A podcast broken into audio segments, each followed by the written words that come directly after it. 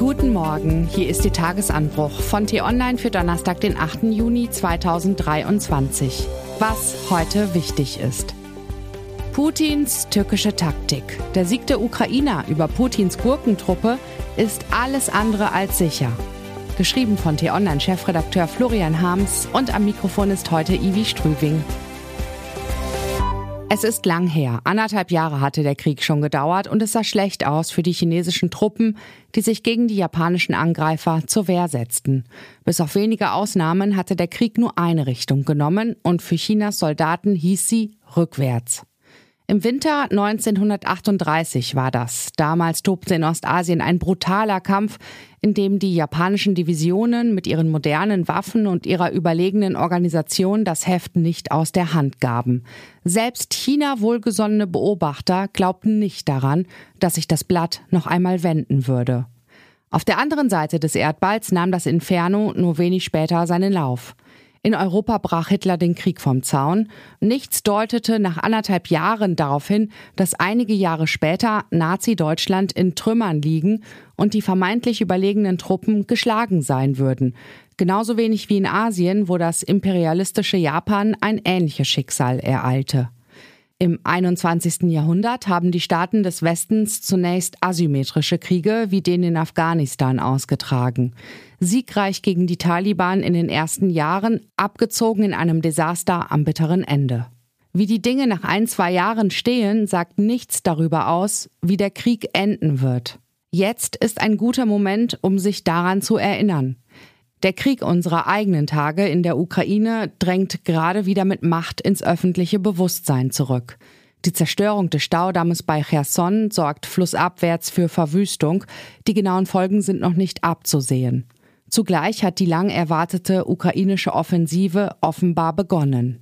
Dass die Russen von den Rändern der Ukraine nicht wieder in ihr Zentrum vorstoßen können, gilt gemeinhin als gesetzt. Niemand glaubt, dass Putins Soldaten nochmal vor Kiew stehen.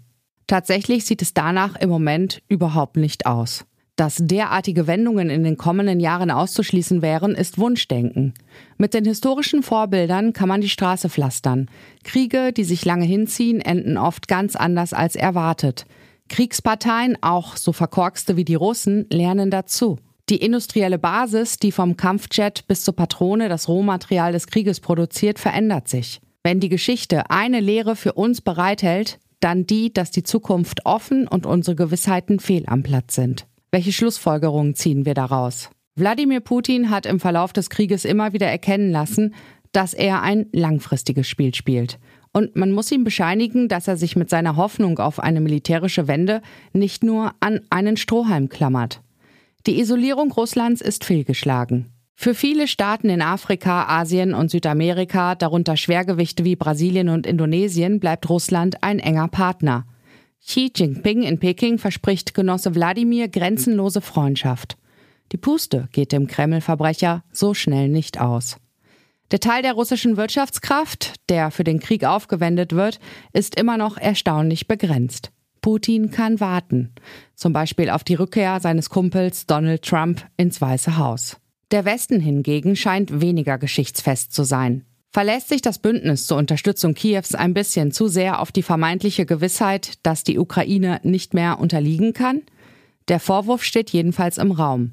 Von Verteidigungsexperten ist in kritischem Ton zu hören, dass die Unterstützung der Ukraine von der Hand in den Mund lebe und sich zu sehr von Kampagne zu Kampagne hangele. Vor der Sommeroffensive haben Kiews Verbündete alles, was da ist, in den Ring geworfen, aber danach zu wenig Langfristplanung, zu viel auf Sicht, sagen manche. Da ist durchaus etwas dran, aber ganz fair ist die Kritik nicht. Denn es tut sich was. Die EU hat in einem Kraftakt die gemeinsame Beschaffung von Munition in Gang gebracht. Deutschland liefert in erheblichem Umfang Material an die Ukraine, auch mit den Bestellungen zur Reanimierung der Bundeswehr geht es mittlerweile etwas besser voran. Andererseits redet die neue Leiterin des notorisch trägen Beschaffungsamtes die Lage schön.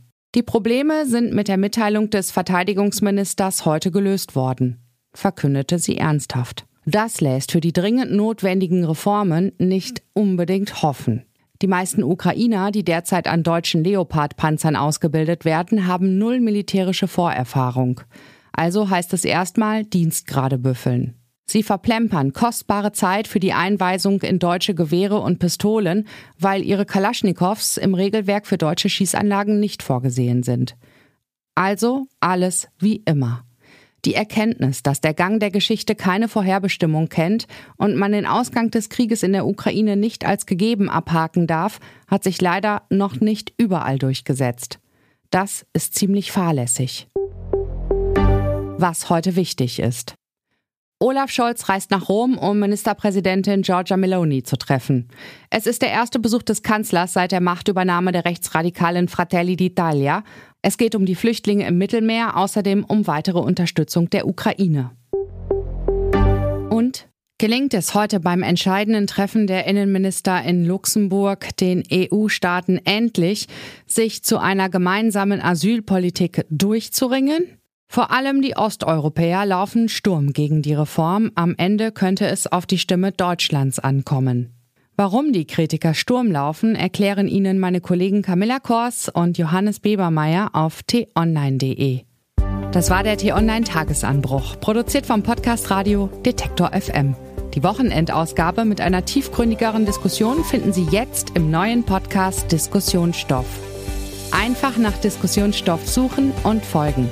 Vielen Dank fürs Zuhören und tschüss.